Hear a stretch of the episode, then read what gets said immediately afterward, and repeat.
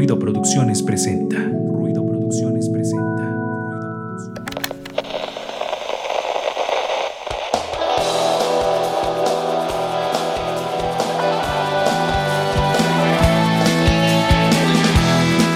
Esto es Ruido de Fondo, un espacio para compartir, difundir y crear contenido cultural independiente.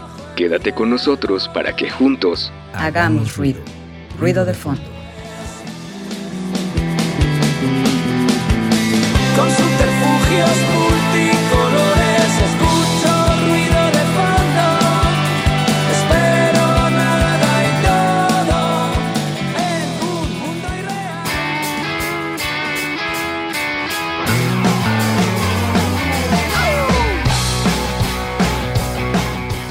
Hola, ¿qué tal? Tú que nos estás escuchando, te doy la más cordial de las bienvenidas, como decían, eh, como dicen en algunos lugares. Esto es Ruido de Fondo, un espacio de difusión cultural independiente, como cada martes, a través de la frecuencia universitaria Radio Web 969 y de nuestra transmisión en Facebook, donde estamos en video. Como siempre, comenzamos la transmisión saludando al señor que controla allá los controles, valga la redundancia de Radio Web el señor Darío Montiel. Le mandamos un abrazo, que tiene mucho tiempo que no lo hemos visto.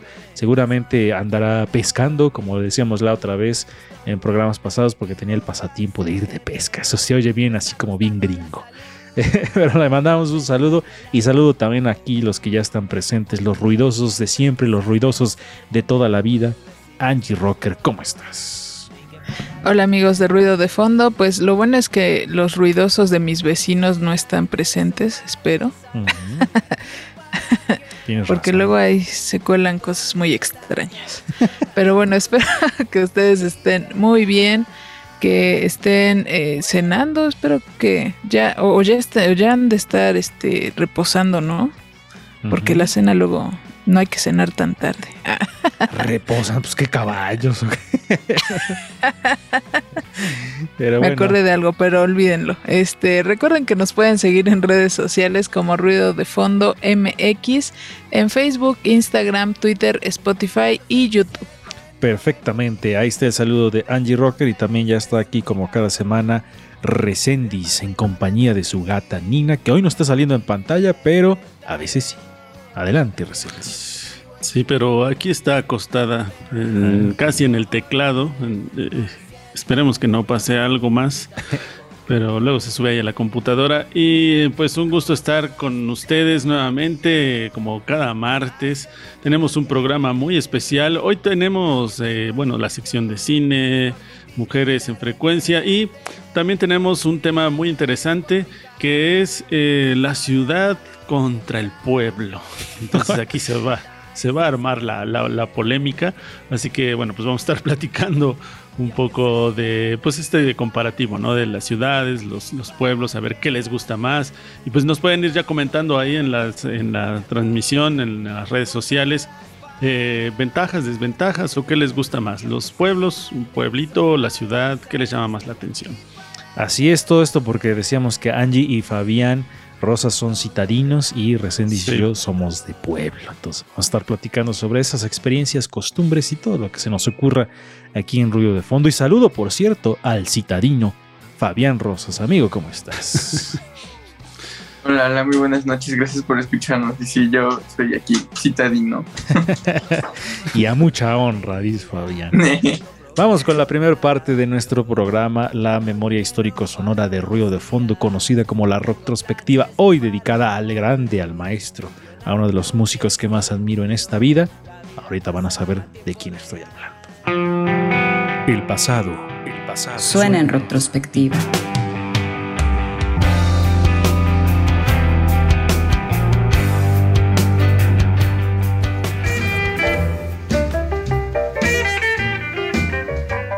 Uno de los músicos y guitarristas más importantes de la historia. Parteaguas para la música y para el blues. El sonido que logró es inconfundible. A través de un par de notas puede hacerte sentir un sinfín de emociones, contarte una historia, hacerte vibrar. El maestro, el rey del blues, B.B. King.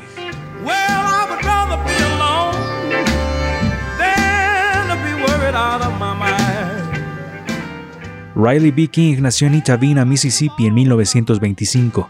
Como la mayoría de niños de color en esa época tuvo una infancia difícil, trabajando desde muy pequeño y sufriendo las carencias y la segregación racial por parte de las comunidades blancas en Estados Unidos. El blues lo acompañó desde ese entonces, escuchando los cantos de los campesinos en las grandes plantaciones, donde el trabajo al aire libre y en soledad les permitía cantar lo que quisieran.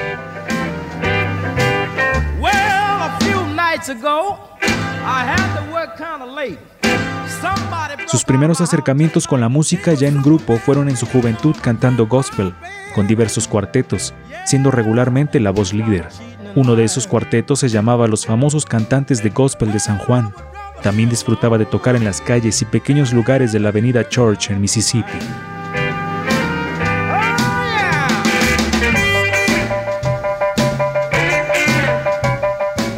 Más tarde se muda a Memphis para iniciar su carrera musical, lugar donde habitaban muchos músicos dedicados al blues.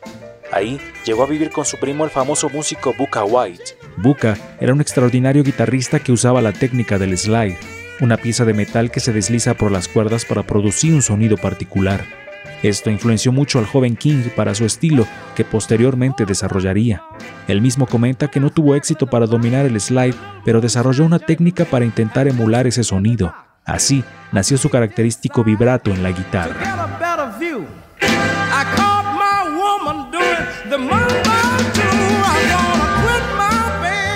También en ese periodo logró conseguir un trabajo en la radio como DJ, programando canciones de blues durante cinco años en la WDIA, una de las primeras estaciones de radio operada por gente de color en Memphis y quizá en todo Estados Unidos.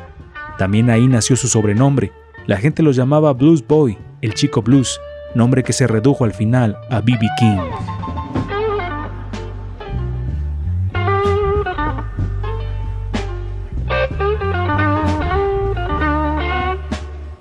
...1949 sería el año en que B.B. King grabara su primer disco con el sello Bullet Records, uno de los más grandes en ese momento.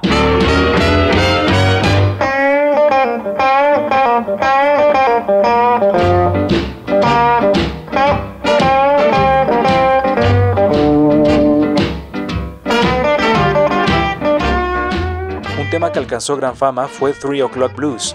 En ese momento, y con esa canción, su carrera tomó un impulso enorme.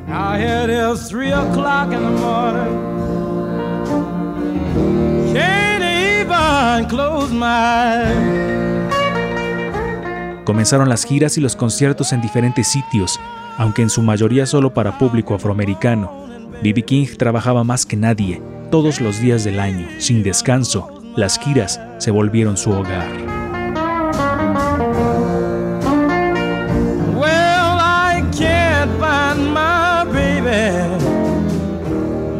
Un momento significativo para B.B. King fue tocar en el Salón Fillmore, donde asistía mayoritariamente público blanco. El hecho de ser recibido ahí con ovaciones fue sumamente importante. La música de King se abría puertas en todos lados.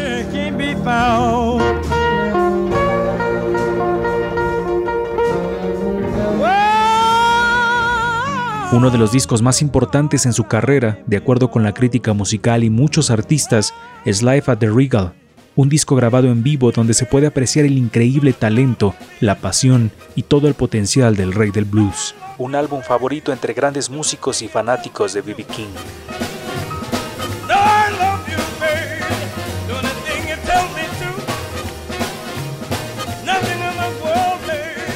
King marcó un antes y un después para el blues, y marcó de manera muy importante la música a nivel mundial.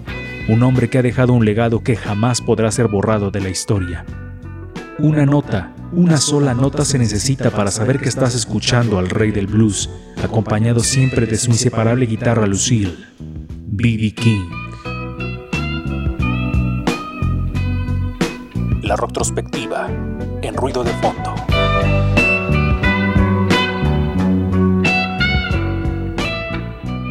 Ahí estaban escuchando la retrospectiva de esta semana dedicada al grande, al maestro que ya ustedes escucharon, al señor B.B. King, uno de los grandes reyes del blues recendis. B.B. King, que uno basta con escuchar la guitarra para que puedas distinguir a B.B. King. Pasa con varios bluseros, eh, pero de B.B. King creo que tenía un estilo único, eh, tanto en la voz como en la guitarra. Y pues es como muy característica, no sé, no, no. Si ustedes o quienes lo han visto tocar a B.B. King, parece que está acariciando algo, ¿no? Apenas y como que toca las cuerdas, no sé, tiene, tiene un estilo muy especial. Y bueno, a mí me gusta mucho cómo, cómo toca B.B. King. Sí, la verdad es que B.B. King es un... eh, dije que ya me iba a quitar esa muletilla de la verdad, es que siempre digo eso, lo he estado notando. Entonces, este, ya voy a ser como Adal Ramones, ¿no? Que cuando se tocaba su hombro salían los Mercury. Así, Referen- referencia noventera. no debía haber hecho eso porque así delato mi edad. Pero bueno, eh, les decía de B.B. King y le explicaba yo a, a Fabián antes de grabar que, que- que cuál es esa característica que tiene B.B. King en la guitarra de los vibratos, ¿no? Y que sí basta una nota, y les hacía yo hincapié a mis compañeros, que para, para reconocer eh, todo el, legado guitarrístico que tiene B.B. King y bueno, el, el enorme aporte histórico que ha hecho a la música. Entonces, hoy dedicada esa cápsula a un grande del blues. Y vamos con lo siguiente aquí en nuestro programa, que es la sección de cine, para ver qué nos preparó. Eh, por un momento pensé que eh, Fabián nos había traído otra vez el poder del perro, pero no, es otra película que es eh, un poco, tiene algunas características similares. Así que vamos a la sección de cine a ver qué nos trae preparado esta noche. Ruido, cámara, acción.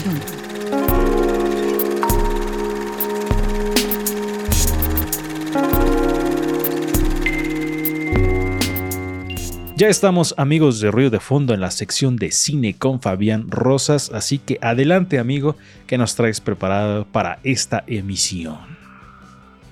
Sí, justo traigo dos películas que creo van un poco con el tema que, que está en este programa. Este, la primera es The Rider, que cuenta la historia de, este, se llama Brad, Brady, un, un joven que es jinete y que después de sufrir un accidente, pues ya le han dicho que no puede seguir montando caballos ni hacer ese tipo de, de actividades, pero él está, bueno, él muy joven, entonces él siente que obviamente puede seguir haciéndolo, ¿no? Entonces esa lucha interna de él por, por seguir haciendo lo que le gusta, porque al fin y al cabo es algo que es su sueño, ¿no? Entonces, inclusive hay partes en las que él dice que estaría feliz si él se muriera haciendo eso, ¿no? Porque pues, él, es, él es feliz así. Entonces la película trata de todo este proceso que tiene que ir aceptando, tiene que ir ahora sí que cediendo un poco a cambio de, de sobrevivir, porque al mismo tiempo tiene una hermana y tiene un papá que se preocupan por él y pues obviamente también no estarían muy felices de que se muriera su hijo, ¿no? Ujú. Esta película es dirigida por Chloe Shaw, que hace poco ganó el Oscar por Nomadland. Ujú. Fue su segunda película y esta fue una película que alabaron mucho la crítica, más que nada la crítica independiente del cine. Entonces es una película muy interesante y que visualmente es extremadamente genial. Es algo que tiene esta directora. Ok, ok. A ver, ahonda un poquito más, eh, Fabián, en la cuestión visual eh, para la gente que nos está escuchando. ¿Por qué se te hace genial en lo visual específicamente? Bueno, a mí principalmente me gusta mucho cuando no se usa este, como luz externa, sino que propiamente se trata de usar la luz que ya se tiene en la, en la naturaleza. Esto lo hace mediante grabando la película a ciertas horas, ¿no? En la cual la sol, el sol es perfecto para que la cámara lo capte muy bien. Entonces, ese tipo de puesta de escena me gusta mucho y esta directora lo lleva muy bien a cabo, ¿no? Todas sus películas tienen una naturalidad muy, muy genial capta de una manera muy bien el mundo, ¿no? De- creo que en el trailer hay una escena en la que él está viendo un monte, esa escena no sé por qué, me, me encanta esa fotografía. Y en todas sus películas, bueno, hasta el momento en sus tres primeras películas lo logró muy bien. Y creo que, no sé, visualmente es muy, muy hermosa toda su filmografía. Siempre ha trabajado, bueno, en estas películas siempre trabajó con el mismo fotógrafo. Yo quería que ganara el Oscar por Nomadland, pero no lo hizo. Mm, ok, ok. Sí, y decimos esto para la gente que nos escucha y, y- y se vaya con algo, ¿no? Vaya entendiendo un poco y vaya aprendiendo a- a apreciar el cine y esos, ese tipo de detalles, ¿no, amigo? Y, y que se necesita una verdadera habilidad eh, prodigiosa para manejar la cámara y, y hacer una toma con luz natural, ¿no? Porque de alguna manera, o, o sea, obviamente también se necesita mucha habilidad para grabar con luz artificial y que tú coloques las- la manera en que vas a llevar las lámparas, los focos para dar la intensidad y el- no sé, la emoción que tú quieres proyectar en la escena. Pero hacerlo con la luz natural, donde no puedes modificar cosas, necesitas una habilidad todavía más, eh, más grande para, para manejar la cámara, amigo. Sí, necesita toda una maestría en eso y creo que, bueno, Zhao ha dicho que se- su estilo se basa un poco en Terrence Malick, otro director que también le gusta mucho esto, que grabar a las, de que graban creo que 10 minutos, ¿no? Cada día a las 6 de la tarde, ¿no? Que es la mejor horario, ¿no? Un poco estresante para quienes trabajan con ellos, pero creo que el resultado, creo que vale la pena. Sí, la verdad, la verdad es que sí, y, y permit- me voy a permitir eh, recomendar eh, una película que la verdad yo la he leído y, o sea, cuando uno la ve como que no aprecias tanto eso, pero ya que sabes estos detalles de Stanley Kubrick, eh, Barry Lyndon, que dicen que está grabada casi totalmente con luz natural, y dicen que es una maestría también ver eso, entonces para que la gente que nos está viendo y escuchando, pues ahora vea las películas con este pequeño eh, bagaje de decir, ah, mira, esto se grabó con luz natural, entonces requiere cierta maestría. Y eh, por otra parte también está esta cuestión, Angie, del... Y, y te lo pregunto como, como música, eh, que de pronto te veas obligado a dejar de hacer las, las cosas que te gustan por una situación física debe ser algo terrible, Angie. Eh, sí, lo hemos visto, ¿no? En varios ejemplos de varios artistas que han tenido que sobreponerse a ese tipo de cosas. Sí. Eh, a- ahí se me fue el nombre, el de Black Sabbath, que se adaptó su dedo, Tommy, Meta- Tommy Ayomi. Que se adaptó su dedo, ¿no? Por ejemplo, eh, y se puso, y bueno, inventó todo un estilo, ¿no? Al también aflojar las cuerdas, etcétera. Entonces, pues sí, es este eh, difícil, ¿no? Cuando las condiciones cambian. O la película que apenas también recomendó Fabián, la de Sound of Metal, También. que también tiene que ver, ¿no? Con ese tipo de cosas. Y bueno, esa película eh, la pasaron apenas en un canal de teleabierta y no la vi. Y ahora creo que debí verla. A ver, dinos en qué canal la pasaron, porque es raro que la TV, la televisión pública pase buenas cosas.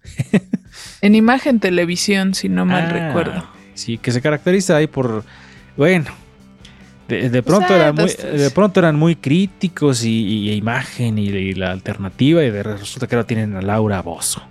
Entonces, Pero ya, ya acabó su programa. para mí perdieron su credibilidad. Lo siento mucho, pero perdieron su credibilidad. Adelante con la siguiente, amigo. Te escuchamos y te vemos. Sí, bueno, del otro lado de, bueno, como dijimos, de pueblo y ciudad, creo que esta película refleja un poco lo que es vivir en una, en una ciudad, porque hay escenas que reflejan un poco esto, que es este Parásito, una película que hace unos años, no, no sé qué pasó, que se volvió extremadamente popular y más en México. Creo que todas las personas vieron esta película. Y bueno, Parásitos trata sobre una familia este, de un clase baja que vive en Corea y que su, el hijo de esta familia consigue un trabajo con una familia rica. Y conforme va pasando el tiempo, toda la familia se empieza a infiltrar en, en- en- en estos trabajos de la familia rica, hasta tal grado que parece ser que se apoderan de la casa, pero empiezan a pasar ciertos giros que no voy a decir porque creo que la película tiene como tres giros muy interesantes que sí te sacan de onda a la hora de ver la película. Y como dije, fue una película que llamó mucho la atención. La considero poco de este tema porque, bueno, hay una escena en la que ellos tienen que ir bajando las escaleras de la ciudad en la lluvia, ¿no? Y Ujú. cómo demuestran que a veces la lluvia no, no creemos que pueda ser como maligna, pero en una ciudad la lluvia puede ser muy caótica y destructiva, ¿no? Eh, Una, una película muy compleja, ¿no? o sea, no es una película fácil de ver, ¿no? Porque de pronto siento que son metáforas sobre muchas cosas, esta cuestión de la ciudad, de la pobreza, de la condición social de, de- de- de Japón, si no me equivoco, o China, China o Japón, amigo? Corea, Corea. Corea. Pero, y y de la situación de la, de la, de la vivienda, de la pobreza. Es, una película incómoda también de ver. No sé si Resendis también eh, coincida ahí conmigo en ese sentido. Sí, Parásitos en... A mí lo que me asombra de la película es que, como dice Fabián, se volvió de repente tan popular pero no sé si se alcanzaban a entender lo que, lo que quería transmitir el, el, director, ¿no? Que justamente era, y como lo dicen ustedes, está llena de metáforas. Eh, hay una escena, ¿no? También para no spoilear la película, pues justamente es la de la lluvia. Uh -huh. eh, de verdad, cuando Lalo Mendoza lo, lo, también lo puede decir, cuando ves que se está inundando algo, ¿no? Y que de repente va subiendo el agua y llueve y llueve y llueve y esto de vivir pues no en un lugar donde pues a lo mejor los drenajes están mal y demás. Entonces entiendes, ¿no? Captas la idea de lo que quiere transmitir el director, esta desesperación, eh, a lo mejor también de no tener que comer, de no encontrar empleo, de todo lo que refleja, ¿no? La pobreza en general y no la pobreza extrema, sino la pobreza que vivimos en el día a día. Entonces creo que eso es lo que representa esta película y me parece muy buena, pero además, como dice Fabián, y véanla por eso, porque tiene giros muy interesantes. Sí, y yo creo que muchas personas se habrán quedado como con una parte, de, llamémoslo Angie, superficial, en el sentido de que de pronto puede ser hasta como medio de terror, medio así. Pero, pero esta metáfora que aplica sobre, y ya lo ustedes lo verán en la película, cuando empiezan, como decía Fabián, a infiltrarse como dentro de la misma casa. Es como, ah, ¿qué, ¿qué, quería decir el director? O sea, porque no como tales que ay, se van a infiltrar y van a vivir abajo de su casa, sino hay una metáfora ahí como de las clases sociales que también dices, ah, es un poco complicada de entender Angie Rocker. Eh, sí, aparte de complicada, como dicen, incómoda, o sea, sí es, uh, hubo un momento en el que me perdí muchas partes de la película porque fue too much, fiel a mi estilo. Pero eh, sí, no, digo, por, por, algo también me gusta mucho ese meme que siempre sacan, ¿no? De cuando así cosas que como que no alcanzan, bueno, que escapan de nosotros porque así de toda Latinoamérica, ¿no? Así como, uh -huh. como eso de, ay, es que a mí me hacían trabajar, este, en el golf, cargando ah. los palos de golf, ¿no? sí. Y todos así como de, ah, ok. Pero qué tal ahora Entonces, no puedes sí. resolver la situación del agua, ay, mejor no decimos nada. Entonces sí, eh, eh, a mí también me gustó por todo eso, ¿no? Por todo eso que, que simboliza la película, uh -huh. no de forma a la mejor explícita, sino todos los subtextos que hay, tanto en imagen como en lo que dicen, en los diálogos, eh, las situaciones. Entonces, sí, está, está interesante esa película. Sí, la verdad, una, una, propuesta bastante chida para las personas, pero que sí necesita, yo creo que de unas dos vistas, ¿no? O sea, como que la primera así de, de jalón, para que la veas toda completa, te incomode y luego otra para que ya vayas entendiendo cada una de las partes, amigo. Y, a, y, aparte, perdón, aparte lo que ustedes dicen, esa palabra de incomodar, ¿no? O sea, que no, que no muestran, o sea, te muestran una realidad de que, ok, eres pobre, ve, ve cómo pueden vivir otros pobres, pero no solamente es eso, ¿no? Sino que aparte va otra idea, porque, te, porque no sabes a quién tenerle coraje ahí a los ricos, Ajá. a los pobres. ¿no? Entra, tú, uno mismo entra en un conflicto y dices, ya no sé de qué parte me puedo poner, si de los ricos o de los pobres. Es, sí, eso es lo no. que te confronta, el director te confronta y eso me parece interesante. Perfecto. Este amigo, haciendo el resumen de las propuestas, ¿cuáles fueron y dónde las podemos ver? Sí, la primera fue The Rider. Esta está disponible nada más en renta en YouTube y Parasite, que esa sí está disponible en Netflix. Perfecto. ¿Está en Netflix esta? ¿A poco? Sí, Parasite está, sí. The Rider antes estaba en Netflix, pero ya la quitaron. ok, ok. Bueno, pues ahí están estas dos propuestas. Gracias por las eh, recomendaciones de esta noche, amigo. Nosotros vamos a lo que sigue, que es Mujeres en Frecuencia. Bueno, Mujeres en Frecuencia a veces parece déjà vu, como que ya dije algo y, y se repite misteriosamente. Pero esta ocasión en Mujeres en Frecuencia vamos a hablar de la presencia de las mujeres en la escena punk de los ochentas en México. Parece título de tesis, pero no lo es. Mujeres en Frecuencia.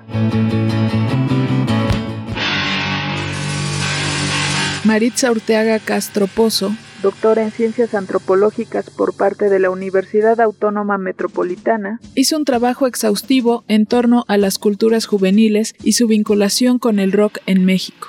Uno de los tantos textos que ha escrito es el artículo Chavas Activas Punk, la virginidad sacudida en el que profundiza en cómo algunas jóvenes pertenecientes a sectores populares urbanos de Ciudad de México y Ciudad Nezahualcóyotl crearon espacios de convivencia y producción cultural bajo la idea del punk, lo cual les permitió construir su identidad femenina lejos de lo que les era impuesto por la sociedad.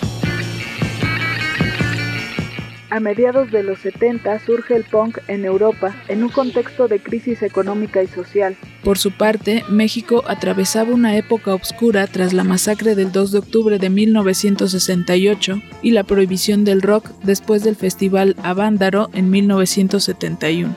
La doctora Urteaga explica que en las pandillas en México, las mujeres tenían un papel secundario, marginal o pasivo. A pesar de que a finales de los 70 ya se cuestionaba el papel tradicional femenino de pasividad y sumisión. Todavía permeaba la idea de la mujer virgen destinada a ser esposa y madre de familia.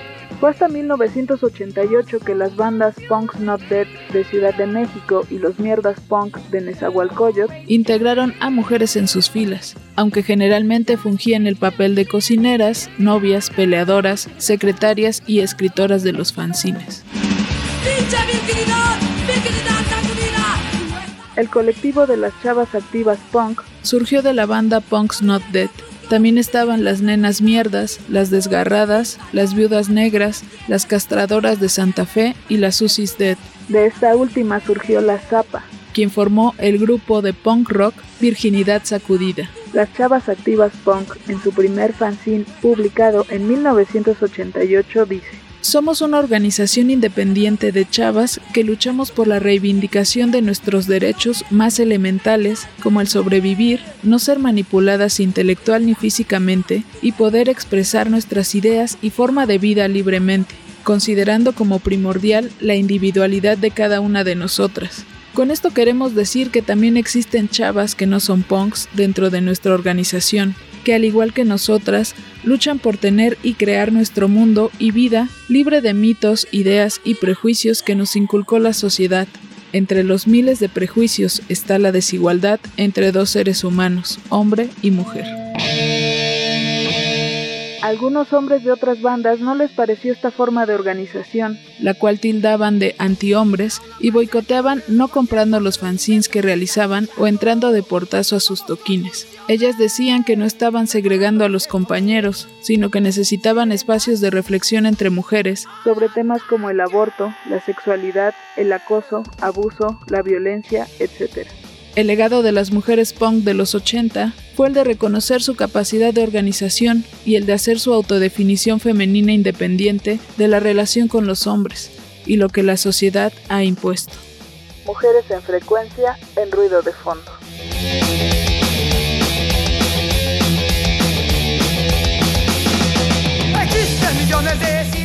Regresamos, estaban viendo, viendo y escuchando Mujeres en Frecuencia. Recuerden que pueden eh, revivir estos momentos de las cápsulas en el Spotify de Ruido de Fondo MX. Y ahora estaba pensando antes de ir al corte que ahora cuidarse y ser saludable y, no caer en las garras del sistema para hacer un número más de las estadísticas, ahora ser saludable es el nuevo punk.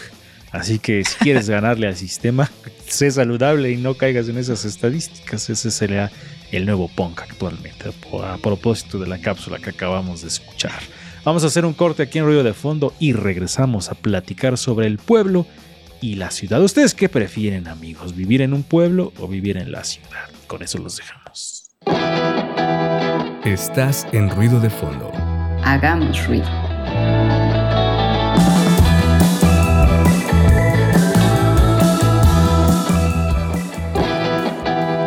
Estás en ruido de fondo. Hagamos ruido.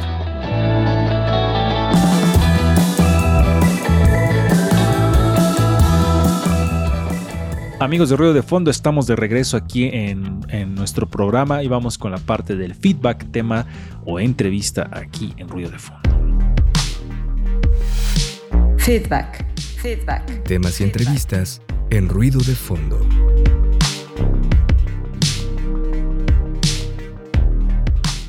Ya estamos en la parte del feedback y vamos con la cápsula de presentación del tema.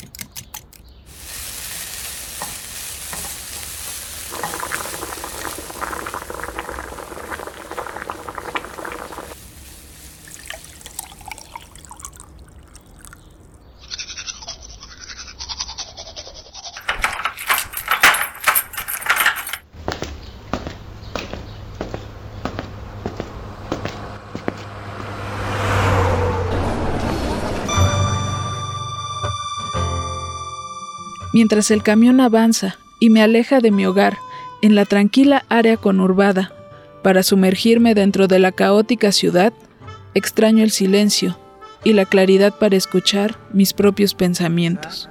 ¿Qué tal amigos? Bueno, yo creo que si tuviera que elegir entre un pueblo apartado o una ciudad famosa para tomar unas vacaciones todo pagado, eh, yo creo que sin duda tomaría el pueblo apartado. Eh, la tranquilidad es algo que que, me gusta mucho y, creo que sin duda lo disfrutaría mucho. Saludos a todos los chicos de Ruido de Fondo. Supongo que a un pueblo apartado de todo por la tranquilidad que reside en esos lugares. Yo creo que me iría a una ciudad famosa. Una ciudad famosa porque no me gustan los lugares apartados. Es una ciudad famosa, lleno de, de ruido. Porque no me gustan los lugares apartados y en silencio mi corazón.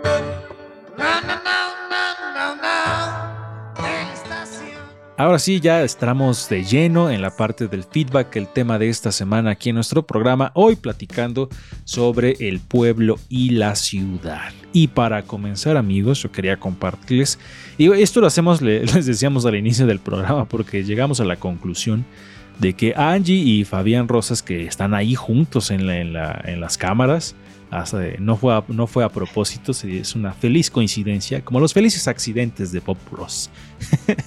este, y que ellos son citadinos, nacieron en la ciudad desde que eran pequeños, eh, fueron concebidos en la ciudad, nacieron en la ciudad, y nosotros fuimos concebidos en el pueblo y nacidos en el pueblo. Somos eh, hechos eh, del pueblo para el pueblo. Entonces se nos hizo interesante compartir estas vivencias que, y características que hemos vivido cada uno desde sus ciudades de origen, desde sus pueblos de origen.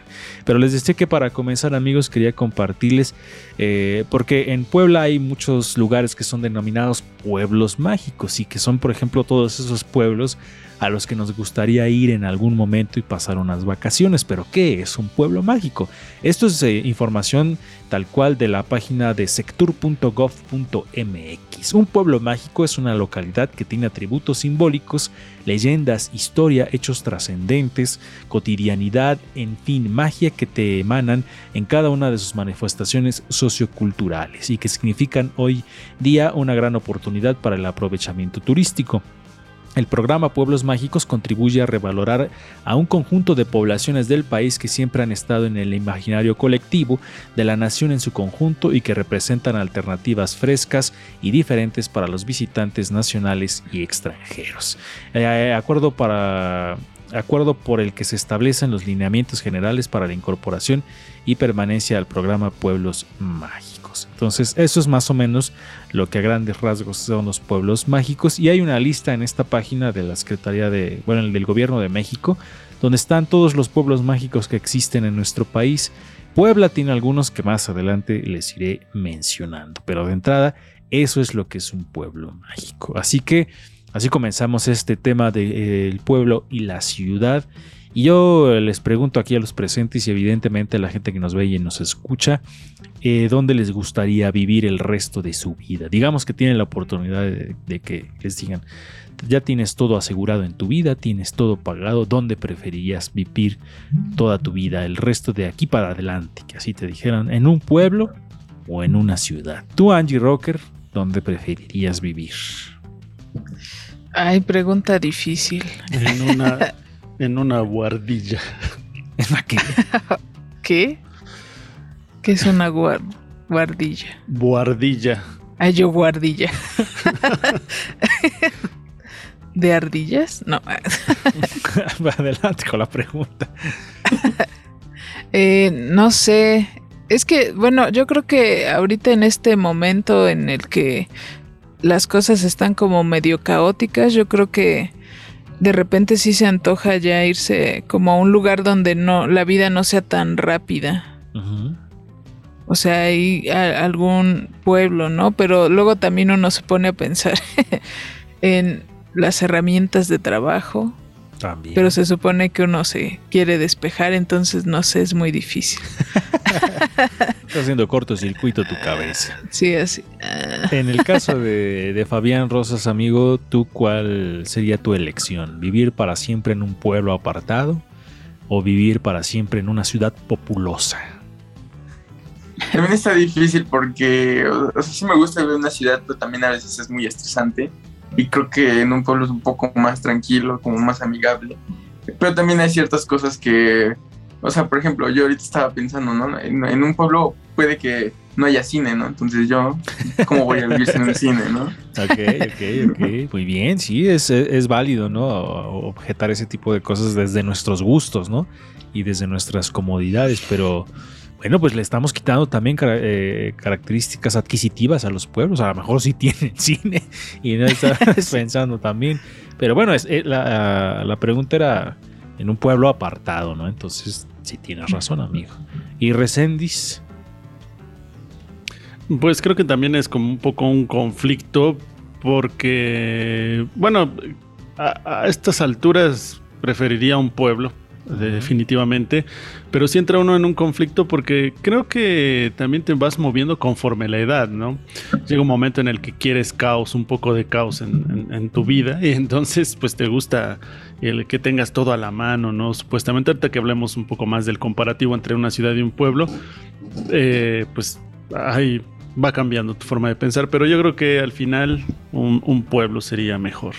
Sí, yo, eh, en mi caso, yo me iría definitivamente por un pueblo. La verdad es que me gusta mucho la vida alejada de todo. Y si me dijeran, pues ya tienes este, todo asegurado, yo dejaría de utilizar redes sociales, dejaría todo atrás y me iría a un pueblo apartado. Y lo único, afortunadamente, en el caso, por ejemplo, de Fabián, dice pues que le gusta mucho el cine. eh, pues necesitaría ir al cine, ¿no? Pero en mi caso, como me gusta, y ustedes lo ven en cada transmisión, me gustan mucho las guitarras. con una guitarra que me lleve, miren, con eso tengo. Y estaría de esa clásica postal de. Ven que está el, el- niño o el adulto así recargado en un árbol, con su varita así en la boca y mi guitarra y mi sombrero, de- mi sombrero de palma. Así viviría feliz. Digo, me gusta Y- mucho y la este- ciudad, pero preferiría el pueblo. Y esta última vez que fui al cine, que nomás eh, es como hacer corajes, ¿no? Que vas, entras a la sala, te sientas, luego la gente comiendo, ruido, ya te patean. Tampoco es como que sea tan agradable muchas veces. Es como de su, es como de suerte, ¿no? Hay veces que te toca suerte y te toca disfrutar la película bien, ¿no? Con gente decente. Pero hay veces que también vas a hacer corajes. Que, que yo sí he tenido la oportunidad y siempre lo he hecho así. Y digo, yo sí casi siempre he ido solo. De rentar una sala. No, de, de- regularmente voy solo al cine. Eh, y, y las veces que voy es voy en horario así de voy a la función de las 12 del día el lunes, donde no va nadie porque me gusta que no haya nadie a mi alrededor porque soy antisocial. Entonces, por eso eh, trato de evitar esos problemas. Pero bueno, adelante, eh, con lo que nos quieras compartir sobre este tema del pueblo y la ciudad. Acompañada hoy también de su gata. Sí, que muchas veces, a, ver, lo que pasa es que un pueblo no, normalmente tiene, eh, digamos que la gente que vive en un pueblo cubre sus necesidades básicas. Y un pueblo se va transformando en una ciudad en la medida en que se va industrializando y va cubriendo otras necesidades. Por lo tanto, el pueblo va creciendo, se va urbanizando, es decir, empiezan a construir edificios, llegan empresas, fábricas, empieza a tener un poder adquisitivo, etcétera, etcétera. Entonces, eso puede verse en principio como una ventaja, ¿no? Aunque ya va a haber más empleos, ¿no? Eh, pero en la medida en que va construyendo edificios, van, eh, van más empleos, van más tiendas, van más centros departamentales, etcétera, etcétera, también van, van, eh, van creciendo otras cosas, ¿no? Eh, y se van, y vas perdiendo lo que tenías anteriormente, ¿no? Como tranquilidad, y entonces se va haciendo, vean, en algo tan simple como por ejemplo el ruido, Tienes una casa, ¿no? En un pueblo donde pues llega la oscuridad y simplemente ya puedes descansar, no oyes nada más que el canto de los grillos o los sapos en la noche, ¿no? Y mientras en la ciudad pasan los autos, ¿no? Entonces todo el tiempo se oye gente, hay eh, los ruidos de la ciudad como tal, ¿no? Y parece que nunca tienes descanso, todo el tiempo hay un sonido en tu cabeza que es el sonido de la ciudad. Entonces, hay unas cosas por otras, ¿no? De repente tienes más eh, facilidades de adquirir más cosas en una ciudad. En un pueblo a lo mejor te ves más limitado, pero hay mayor tranquilidad en el pueblo y bueno, no sé, eh, también depende mucho de la ciudad en la que vivas, ¿no? Sí. Eh, creo que también hay niveles de ciudad y también hay niveles de los pueblos, ¿no? Ahora también es diferente vivir en un fraccionamiento en la ciudad que en la ciudad ciudad también es muy distinto, ¿no? Una cosa es vivir eh, en alguna calle del centro de la ciudad de Puebla y otra es en la Doctores, en el DF, ¿no? Es como cosas también muy distintas. Y ahora... Pero, pero sí, cierto. Y ahora ya hay fraccionamientos en los pueblos. Sí, es lo más horrible que le pudo pasar a los pueblos, los fraccionamientos, yo digo. Pero ah, les quería decir algo que no sé si, eh, yo creo que no, que ni Fabián ni Angie han experimentado. Y ahorita que fue, recién eh, mencionaba lo de los ruidos, es que nosotros eh, cuando, y ya no lo hemos vivido, es lo que desgraciadamente se ha ido perdiendo del pueblo, es que justamente en estas temporadas que llueve, eh, salían los sapos y era ensordecedor el croar de los sapos que me arrepiento, y ahora que, me gusta mucho esta cuestión del audio, de la grabación, me arrepiento, como no tienen idea, de no tener grabaciones de esos sonidos. La otra vez grabé los grillos, que aquí todavía ah, llega un momento en que sí su volumen es muy alto, pero el de los sapos era...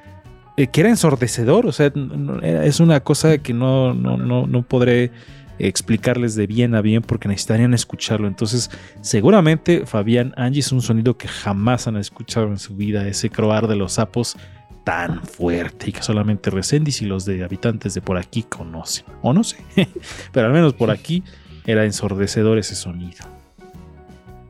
Adelante, pues yo... Angie, o a quien no sé quién iba a hablar.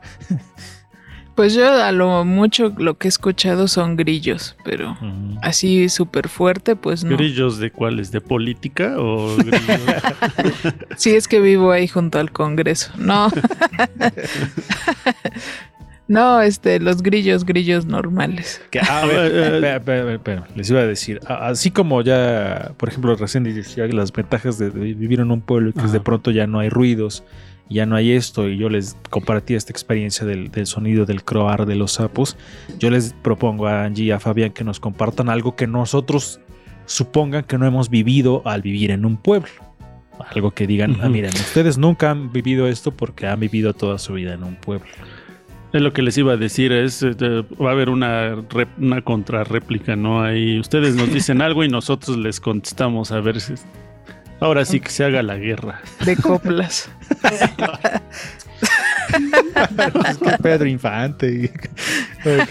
Pero bueno, vamos con esta respuesta y luego vamos a las otras cosas que les queremos compartir. Adelante, Angie, a ver, ¿qué nos podrías decir ustedes como habitantes de un pueblo? Y esto en ningún momento, que claro, es despectivo para ninguno de los dos lugares, sino simplemente estamos haciendo estos, estos comentarios. Así que adelante, Angie. Ay, qué horrible. A mí solo se me ocurren cosas horribles. A ver, bueno, lo que, lo que tengas eh, bajo la manga, adelante.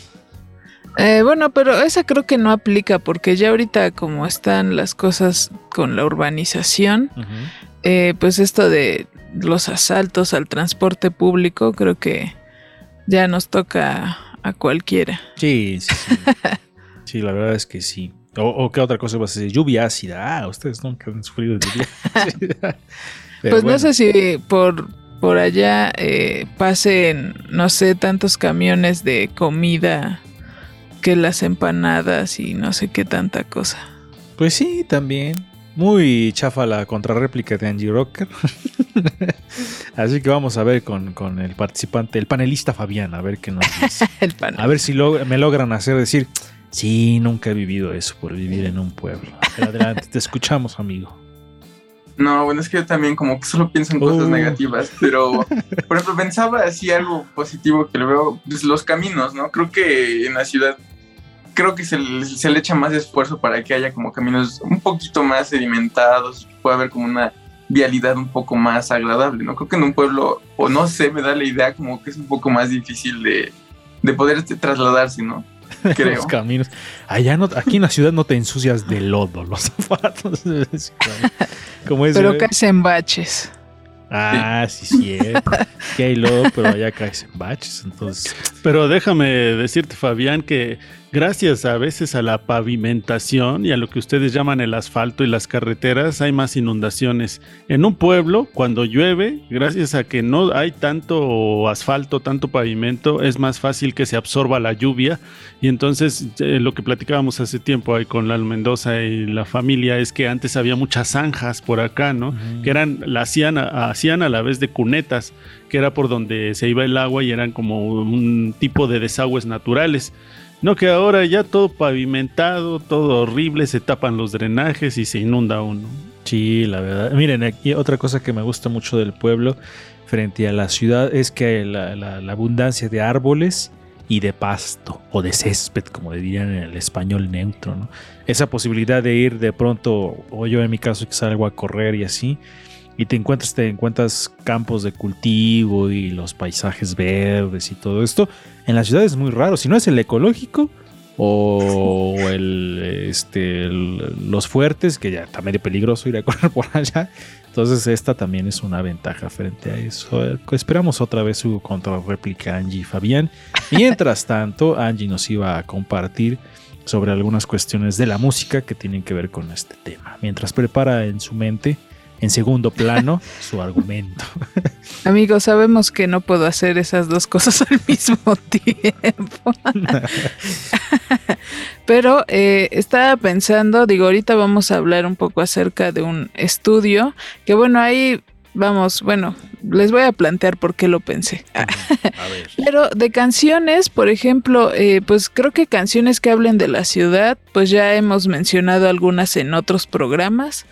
Eh, la de Sábado Distrito Federal, por ejemplo. Estación del Metro Valderas o La Vieja Ciudad de Hierro, que son canciones que hablan, ¿no? O sea, de todo lo que tiene que ver con la ciudad.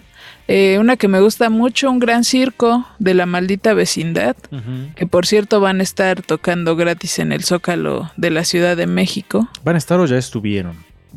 Eh, no, van a estar el 20, no, el 16 de julio. Entonces, sí, bueno, no sabemos. Sí. Aquí está bien este comentario. adelante, Yo, estoy segura que sí, Ah, que no ha ah, pasado esto. Uy, perdóname. En la ciudad de la furia, Ajá. de Soda Stereo. Ok. Eh, New York City Boys de los Pet Shop Boys. También me acordé de esa. Y yo me acordé de una canción que se llama Paguatlán, que si no mal recuerdo, Paguatlán es su pueblo mágico. Y esta es de los Circo Majareto. Saludos al- a Rocco Arroyo que, que se anda Ojalá ya esté todavía. mejor. Desafortunadamente tuvo por ahí un incidente automovilístico, pero bueno, Hablando de, de cosas feas de la ciudad, que te atropellen. Aquí, aquí, aquí te atropellan los burros y las carretas. En la ciudad te atropellan los automóviles. Y Adelante, los adelante. transportes públicos, etcétera. Te atropella el Eh, heteropatriarcado. También. Eh, la canción Pueblos de Sara Ku- Kurru, Kurru- ay, no sé cómo se pronuncia, Kurruchich y Lila Downs. Perdonen por esa pronunciación tan horrenda. Y lo que les iba a decir es que eh, hay un estudio de grabación que se llama Sonic Ranch, que bueno, o sea, no es que esté tal cual en un pueblo, pero eh, generalmente cuando pensamos en estudios de grabación, pues están en las ciudades, ¿no? Entonces la propuesta de este lugar que decíamos antes de grabar este programa es que eh, nos gustaría algún día grabar ahí, porque imagínense, está ubicado en Texas, a pocos kilómetros de la frontera entre Estados Unidos y México, y es un recinto de grabación residencial muy grande, es el más grande del mundo. Cerca, tiene cerca de 15 dormitorios y un predio de casi 30 mil metros cuadrados. Y digo, aparte de que tienen los estudios de grabación, hay lugares donde puedes eh, practicar actividades deportivas y recreativas. O sea, básicamente los que van a ese estudio de grabación pues se desconectan de todo y solo se dedican a hacer música, ¿no? Entonces yo creo que ese sería como un sueño bien grande de tener el dinero para poder desconectarte de todo y quedarte ahí, ¿no? En, en un rancho a dedicarte únicamente a grabar. Y bueno, en este estudio han grabado muchísimas personas, pero por ejemplo se grabó el de el, disco La síntesis O'Connor de Él mató a un policía motorizado. También Alex Ferreira anduvo por ahí, Natalia Lafourcade, Enjambre, Zoé y son muchas bandas, entonces pues ahí si quieren darse eh, bueno, darse una escuchada de los materiales que se grabaron ahí, pues ahí están unos ejemplos. Mismo Bumburi tiene videos eh, grabados ahí en Sonic Ranch, que es así que como un pueblo apartado, ¿no? De, te metes, te metes, te metes y en medio de los desiertos está el estudio impresionante, pero sí es una experiencia como de apartarte de todo. Y para ir cerrando este programa, porque se nos ha acabado muy rápido el tiempo, eh, Fabián, nos ibas a compartir algunas cuestiones también del cine. Estaba pensando que, o sea, buscando así como películas, pensaba en películas que se enfocaran en la ciudad, ¿no? Películas en las que la ciudad tuviese que ver.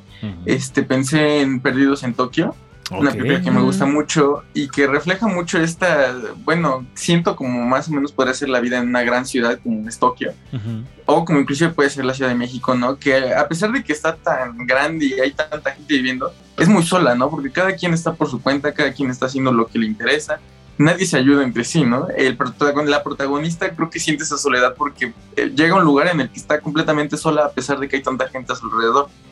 También otra película que pensaba de la ciudad, y esa ya es una ciudad de México, es este Amores Perros, ¿no? Una película que creo que refleja muy bien esa parte.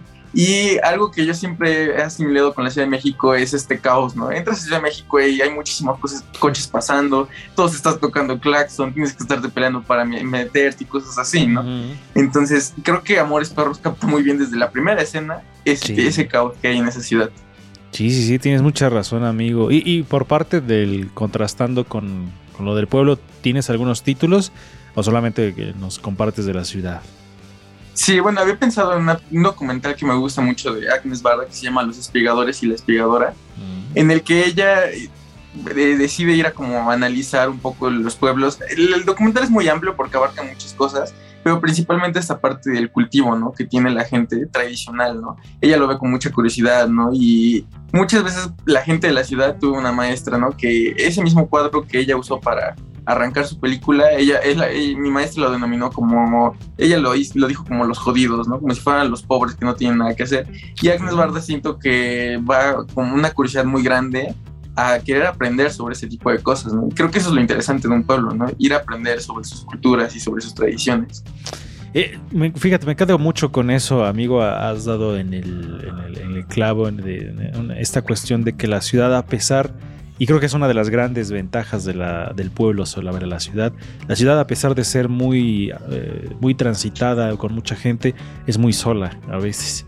Y en el pueblo regularmente pasa lo contrario, ¿no? Hay muy pocos habitantes, pero los pocos que viven te hacen sentir como en casa. Y pues se ha ganado este debate del pueblo contra la ciudad. Siempre elegiremos, elegiremos al pueblo. Así que no se enojen los de la ciudad. Pues está más bonito vivir en un pueblo. Pero bueno, vámonos despidiendo. Esto fue ruido de fondo. Vámonos, Angie Rocker. Nos escuchamos la siguiente semana y pues invítenos a, a pasar tiempo de calidad en el pueblo. Eh, ustedes no sabrán, pero ya estamos un poquito cansados, entonces ya, Sí, ya decimos. Invítenos a algún lugar. Sí. Ya estoy durmiendo también. Vámonos. Síganme como Angie Rocker en todo el internet. Resendis. Diría eh, este político, sí, eh, eh, sígame todo el pueblo sabio, porque el pueblo es sabio. En mis redes sociales, Resendiz Monero. Eh, ahí estoy en todas las redes sociales y vámonos a comer pan de, pan de burro, ¿no? Que le llaman. Sí, cierto. Adelante, Fabián Rosas, vámonos. Este, hasta luego, muchas gracias por escucharnos y pues nos vemos en el siguiente programa. Bien citadino. Frí- frío, frío, Frío citadino. como el concreto de la ciudad. Yo soy Lalo Mendoza, me encuentran en redes sociales como Lalo-Mendozar, en Twitter y en Instagram, y en Facebook como Lalo Mendoza. Por hoy, ya hicimos ruido. Adiós.